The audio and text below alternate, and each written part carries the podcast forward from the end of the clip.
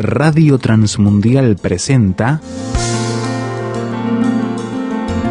Los grandes temas. Un tiempo donde el pastor Salvador de Lutri nos lleva a pensar en la problemática más profunda del ser humano. Los grandes temas. Libro de Éxodo, capítulo 33. Éxodo 33. Yo recuerdan que les había dicho que quería llegar a este domingo, que era la conclusión un poco de todo lo que veníamos hablando. Y vamos a leer en el capítulo 33, desde el versículo 12 en adelante. Versículo 12 en adelante. Dice así, y dijo Moisés a Jehová, mira, Tú me dices a mí, saca a este pueblo, y tú no me has declarado a quién enviarás conmigo.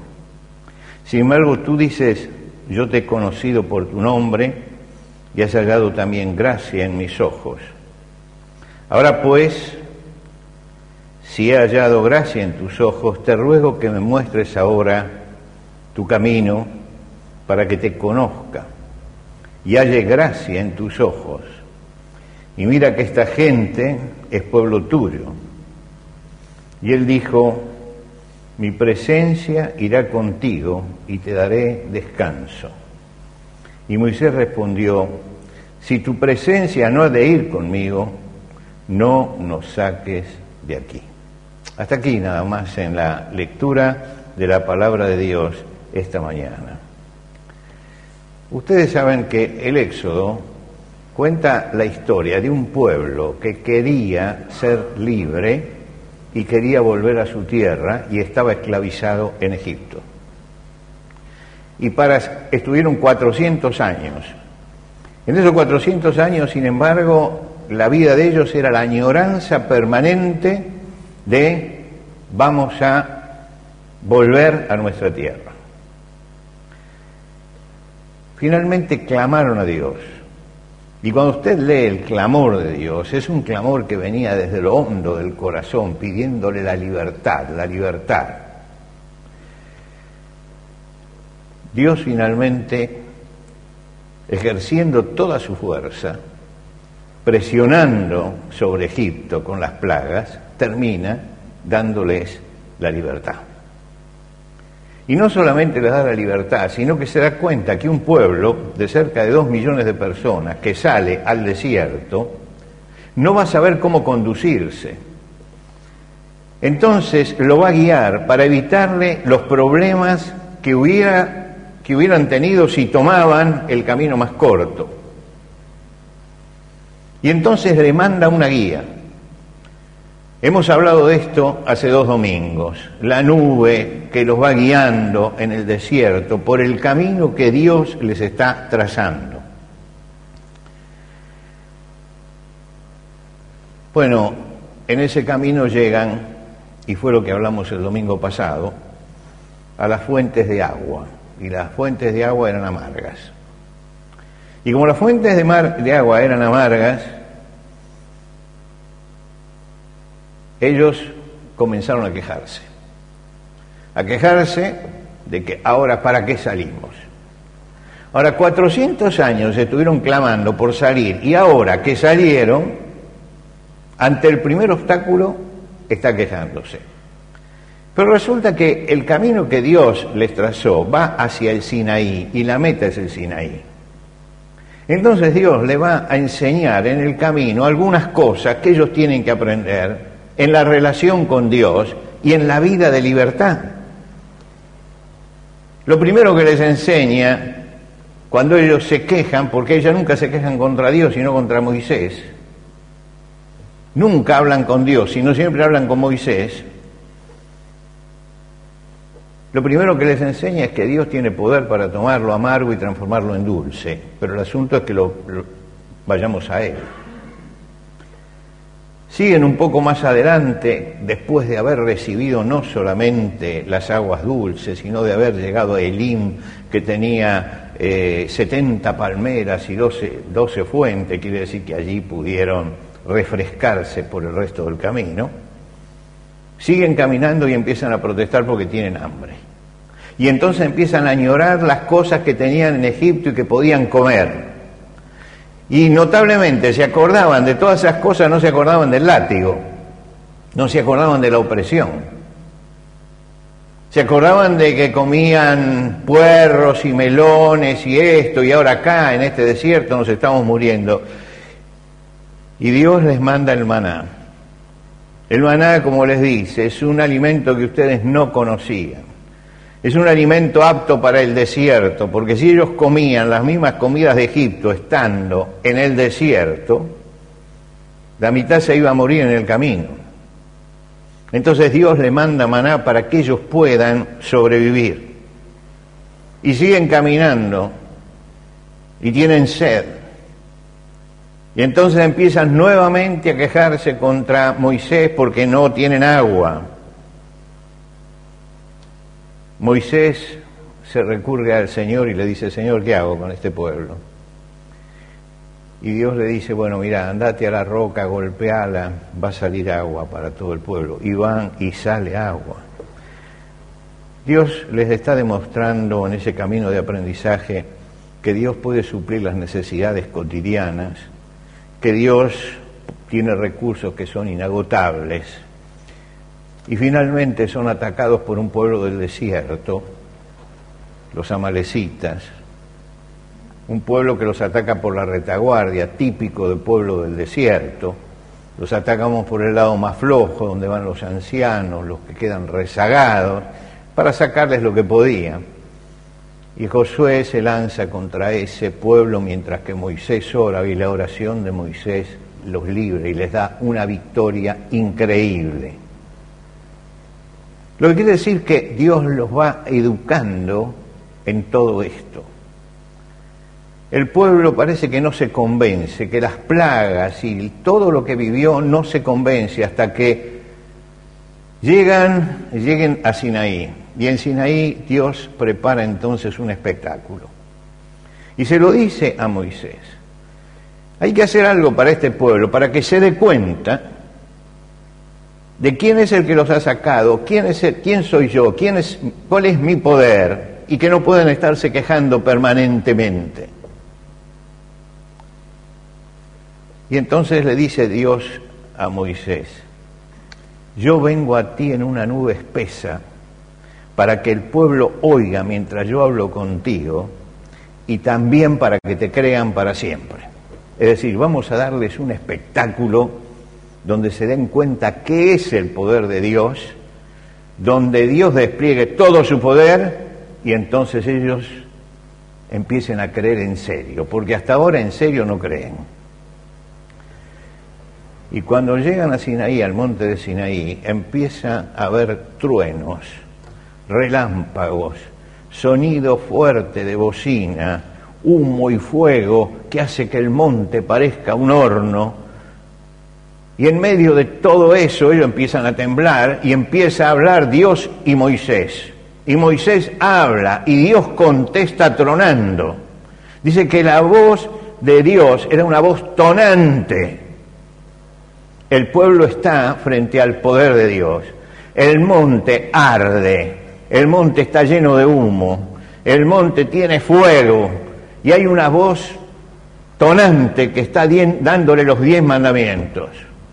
Y cuando termina Dios de dar los diez mandamientos, el pueblo está temblando, se ha, ido alejando del monte porque vieron esa grandeza y lo llaman a Moisés. Y le dicen, mira Moisés, que Dios hable contigo, nosotros después escuchamos lo que, lo que te contó. Pero que no siga hablando, no siga hablando. El miedo los había paralizado. Entonces dice, habla tú con nosotros y nosotros oiremos, pero no hable más Dios con nosotros se habían dado cuenta que no resistían la voz y el poder de Dios. Y entonces le dicen a Moisés, todo lo que el Señor te diga, lo vamos a hacer. Todo lo que el Señor te diga, lo vamos a hacer. pero que no hable con nosotros. Dios le da los diez mandamientos, pero empieza a darle también otras leyes. Y le explica a Moisés, para que le transmita al pueblo, cómo va a ser la organización sacerdotal, cómo se van a organizar espiritualmente en el desierto, y le describe y le explica cómo tiene que hacer un templo portátil, lo que nosotros llamamos el tabernáculo, que es un templo portátil para que en el desierto puedan seguir practicando la fe. Y le da las medidas, y le da la forma en que tiene que hacerlo, y le da todos los detalles para que después él baje y transmita eso al pueblo. Ahora fíjense, Dios le dio la ley, los diez mandamientos, la ley. La de ley es durísima. Por supuesto, son los mandamientos de Dios. Pero también les dio el tabernáculo, ese lugar, ese templo, para que el que no cumplía la ley, el que un día resbalaba y caía en pecado, entonces se iba al tabernáculo y tenía un altar de sacrificio donde podía pedir perdón delante de Dios y presentaba el sacrificio que era el sacrificio del arrepentimiento. Lo que quiere decir que Dios le mostró la ley y le mostró también la gracia del otro lado. Que es verdad que la ley era lo que era, pero Dios consideraba que el hombre era pecador y que a veces iba a resbalar. Y en esos resbalones, pues entonces puede ir al, tabernáculo y llega allí y se presenta con su cordero delante de Dios y se hace toda la ceremonia y Dios les va a explicar cómo tienen que hacer esa ceremonia y qué significa el arrepentimiento. Es decir, Dios completa todo esto transmitiéndoselo a Moisés, para que Moisés se lo tenga que transmitir después al pueblo. Para que el pueblo pueda rendir realmente un culto honesto, verdadero, a Dios. Moisés sube al monte para recibir las tablas de la ley, los diez mandamientos. Y Dios graba los diez mandamientos en piedra. Fíjense, no, no, no, hizo, no hicieron un rollo, ni la copiaron, ni un pergamino. No, lo grabó en piedra. ¿Por qué? Porque está diciendo esto tiene que ser algo monolítico, tremendo, inviolable. Es una piedra esto. Y se lo grabó Dios mismo para que tuvieran los diez mandamientos en piedra. Y cuando recibe los diez mandamientos, Moisés escucha que Dios le dice, mira Moisés, está pasando algo abajo. ¿Qué pasó? Que el pueblo hizo un becerro de oro y está adorando al becerro de oro. Ahora el pueblo, había escuchado los diez mandamientos. El segundo mandamiento, no te harás imagen ni ninguna semejanza. Pero dijeron, no, Moisés está tardando mucho en volver. Entonces hagamos un becerro y se mandaron una bacanal tremenda. Y Dios le dice a Moisés, este pueblo es un pueblo de dura cerviz, lo voy a raer de la tierra. No lo aguanto más a vos, Moisés, de vos voy a hacer un gran pueblo, pero con ellos no se puede hacer nada. ¿Por qué? Porque tienen dura cerviz. Y esta es una frase que va a aparecer muchas veces en la Biblia. Ustedes saben que la cerviz es esta parte del cuello, ¿no? Cuando está duro, la cabeza no se agacha. Y lo que le quiere decir Dios es que tienen tanta soberbia que no van a agachar la cabeza delante de Él. Dice, tienen una soberbia, entonces yo a este pueblo lo elimino, no, no, no sigo con él. Y allí Moisés se interpone. Y le dice, no, Señor, este es el pueblo de... Y le recuerda a Dios lo que es el pueblo. Ese es el pueblo de Abraham, de Isaac, de Jacob, el pueblo de la promesa. E-, ellos tienen que llegar a la tierra. Eh, y se pone en el medio para defender a ese pueblo. Moisés sabe perfectamente que Dios tiene razón, sabe que no aprenden, sabe que una y otra vez, una y otra vez, en, el camino a Sinaí, tuvieron problemas y siempre eligieron el camino equivocado. Nunca eligieron el camino que tenían que elegir. Y Moisés está con las tablas de la ley allá en el monte y Dios diciéndole baja porque ya han transgredido los mandamientos. Moisés baja, baja con Josué. Josué dice, hay música, debe ser que están alabando. Y Moisés, que sabe, dice, no, estos hicieron una bacanal como la de Egipto. Baja y cuando lo ven bajar a Moisés, y Moisés ve lo que este pueblo ha hecho, la degeneración que hicieron en un momento, donde usaron mal la libertad y la usaron para destruirse, Moisés agarra las tablas de la ley y las tira y las quiebra. Y ese es un acto simbólico, ¿no? Como diciendo, no están escritos, pero ya empezaron a transgredirlo y transgredieron los mandamientos.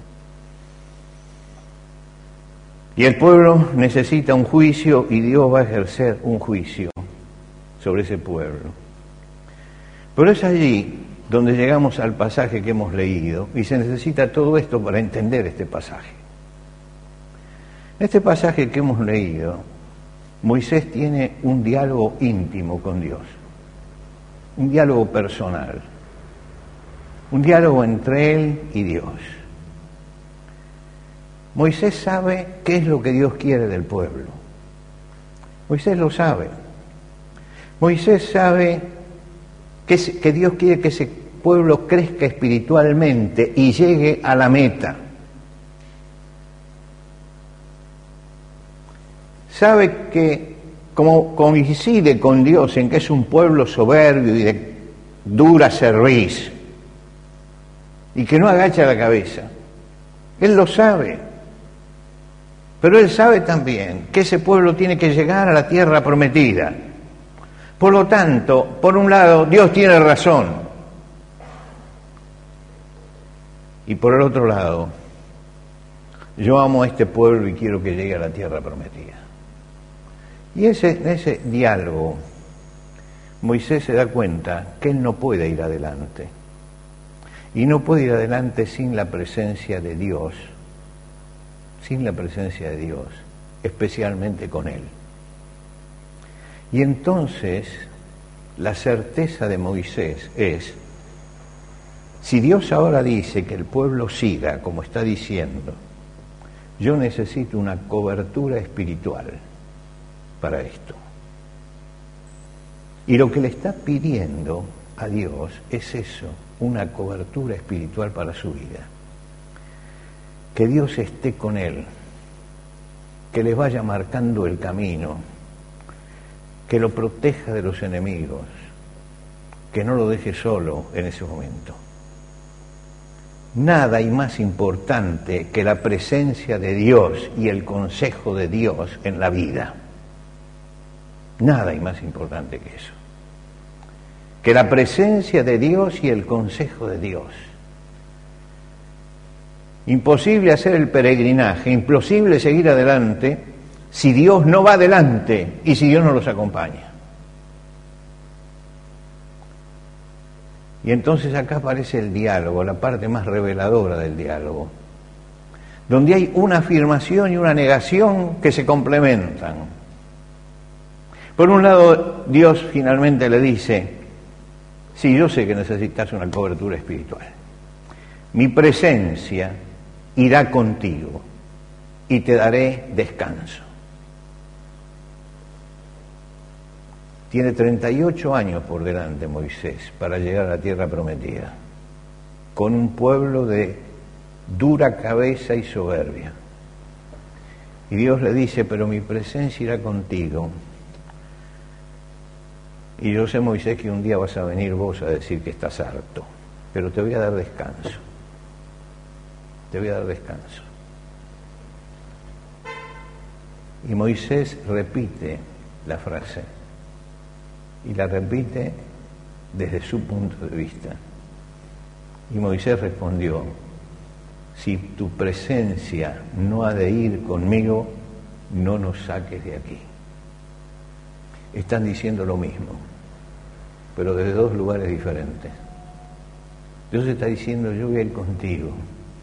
Y Moisés, dice, pero Señor, si se te ocurre no venir conmigo, yo no sigo.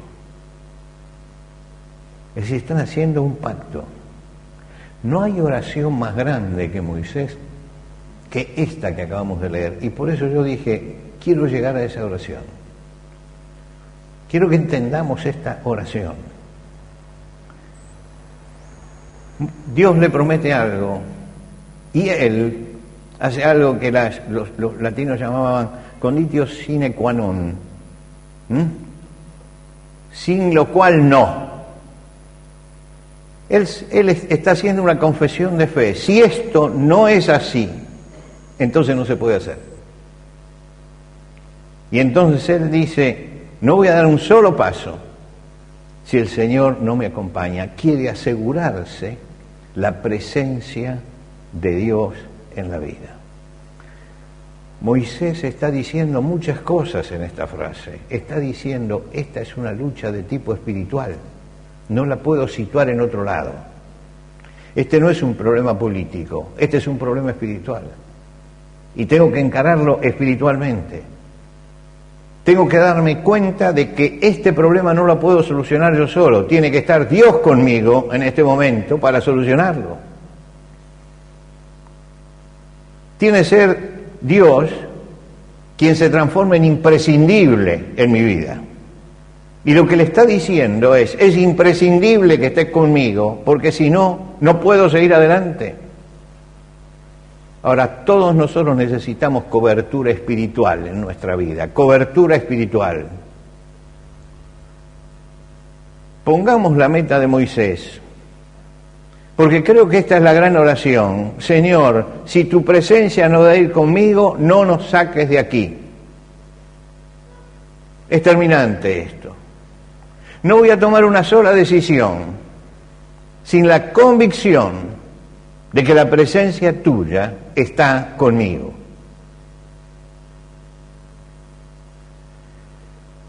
No voy a avanzar si el Señor no me acompaña. Él está diciendo, ¿de qué sirve hacer planes? Por inteligentes y lógicos que sean. ¿De qué sirve tomar decisiones, por sabias que parezcan y por aconsejables que sean. ¿De qué sirve iniciar trabajos? ¿De qué, ¿De qué sirve todo esto si el Señor no está con nosotros y su presencia no va delante? El gran problema de los fracasos espirituales es que se pide, se toma la decisión y después se pide la presencia de Dios para solucionar el problema. Se hace el plan y se le pide a Dios después que bendiga ese plan. Moisés dice no. Dios tiene que ir adelante. La primer consulta tiene que ser a Dios. El primer consejo tiene que venir de Dios. La primera orientación tiene que venir de Dios. Después hacemos todo lo demás. Pero si no seguimos eso, podemos estar armando estruendosos fracasos en nuestra vida que son lógicos, pero que no tienen la cobertura de Dios. Tendremos que tomar decisiones siempre, pero antes de dar cada paso, tengo que saber si el Señor está conmigo y si me acompaña y si va adelante y si es el paso que Dios quiere que yo dé. A veces tomamos porciones de la palabra de Dios y las recortamos, ¿vio? Yo tengo terror a esos versículos que a veces aparecen, que son siempre los versículos positivos de la Biblia, y nadie lee el contexto, lo que dice. Entonces me agarro de la promesa, pero no de la condición de la promesa. Claro, la promesa es linda. La promesa es maravillosa. Pero la promesa está siempre está puesta con una condición. Nosotros leemos, por ejemplo, en Isaías, Isaías dice, cuando pases por las aguas estaré contigo. Y si por los ríos no te anegarán. Cuando pases por el fuego no te quemarás, ni la llama arderá en ti. ¿De qué está hablando Isaías? Está hablando de las pruebas, está hablando de los problemas, y los compara con el agua y con el fuego. Lo compara con estas inundaciones que estamos viendo en Europa en este momento. Es eso, que vienen a la vida. Y entonces nos tomamos de eso y decimos, sí, pero el Señor está conmigo. ¿Estás seguro que está contigo? ¿Estás seguro que Él está yendo delante o está yendo atrás? ¿Por qué? Porque recorto eso, pero no leo todo el contexto de lo que dice, no leo todo lo que está atrás, no leo todo lo que condiciona que Dios haga eso por nosotros. Y entonces ponemos el versículo allí y lo tenemos, pero no nos fijamos cuál, es la condición para que la promesa se cumpla. No hay promesa en la Biblia que no tenga condición. Que no tenga condición. Para recibirla, no es cuestión simplemente de pedirla. la promesa tiene una condición. Y antes de apropiarme de la promesa de Dios, tengo que pensar cuál es la condición para que pase esto. Moisés se dio cuenta cuál era la condición. Si yo tengo que hacer este viaje, no tengo que agarrar un mapa para trazar el camino. Lo primero que tengo que hacer es decirle al Señor que vaya delante mío. El Señor le prometió a Moisés, mi presencia irá contigo y te daré descanso. Mi presencia irá contigo y te daré descanso. Cuando el Señor va con nosotros tenemos paz en nuestro corazón. No importa el río que estemos pasando, no importa el fuego que estemos atravesando. Cuando el Señor está con nosotros hay paz en nuestro corazón. Cuando en el libro de Daniel se asomaron al horno de fuego, vieron a los tres jóvenes que se paseaban en el horno de fuego no les hacía nada. ¿Por qué? Porque la presencia de Dios iba delante de ellos. Moisés muchas veces tuvo que luchar con ese pueblo, que era un pueblo que sacaba canas verdes a cualquiera. Era un pueblo que no encontraba nunca el justo medio para seguir adelante. Y él comprobó algo de lo que habla después el apóstol Pablo en la carta a los filipenses, que la paz de Dios que sobrepasa todo entendimiento, guarda nuestros corazones en Cristo Jesús cuando Él va delante nuestro, no detrás, sino delante. Si tu presencia no va a ir conmigo, no me saques de aquí. Nosotros nos angustiamos, nos, fatigamos, nos amedrentamos. Es típicamente humano. El hombre es así. Solamente la presencia del Señor trae calma a nuestra propia vida. No importa que estés atravesando un río, un océano, un fuego. Si el Señor va adelante, hay paz en el corazón. Hay tranquilidad en la vida. El Señor dice, si mi presencia va contigo y te voy a dar descanso, vas a descansar. Mis hermanos, creo que esta mañana Hemos venido aquí para que el Señor nos dijera algo a nuestra vida espiritual. Para sacar algo para los días que vienen. Y yo quiero invitarlos esta mañana a tomar en serio estas palabras y hacer nuestra la oración de Moisés. Todo lo demás que hemos hablado los domingos anteriores apuntaban a estas últimas palabras, a esta oración grande de un siervo de Dios que tenía 38 años de lucha por delante y que lo único que dijo es, Señor, tenés que ir delante, si no, no voy.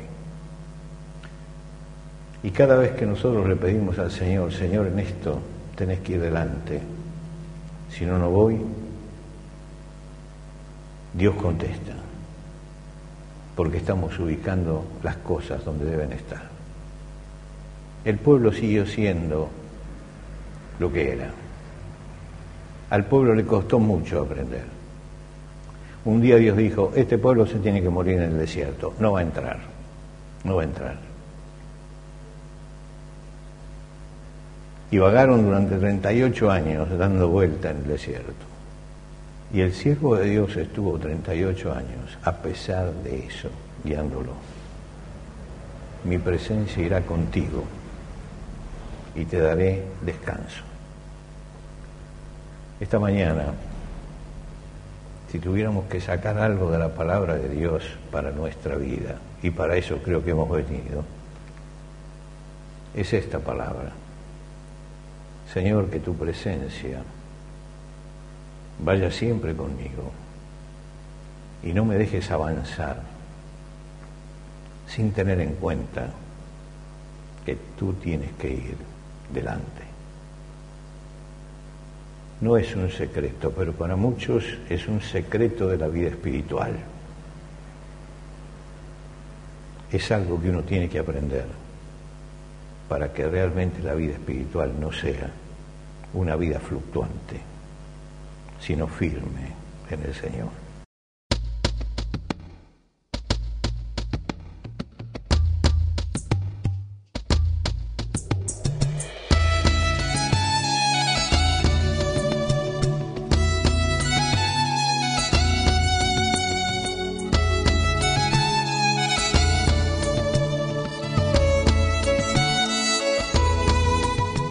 ¿Qué le pareció el desafío que nos presentó el pastor Salvador de Lutri en los grandes temas de hoy?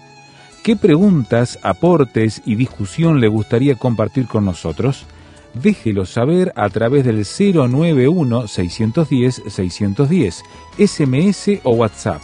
091-610-610. Si está fuera de Uruguay, agregue el número en su libreta de contactos así, símbolo de más 598 91 610 610. La reitero, símbolo de más 598 91 610 610. Encuéntrenos también en el sitio web tierrafirmertm.org para escuchar los audios de este y los demás grandes temas. Tierra Firme, rtm.org.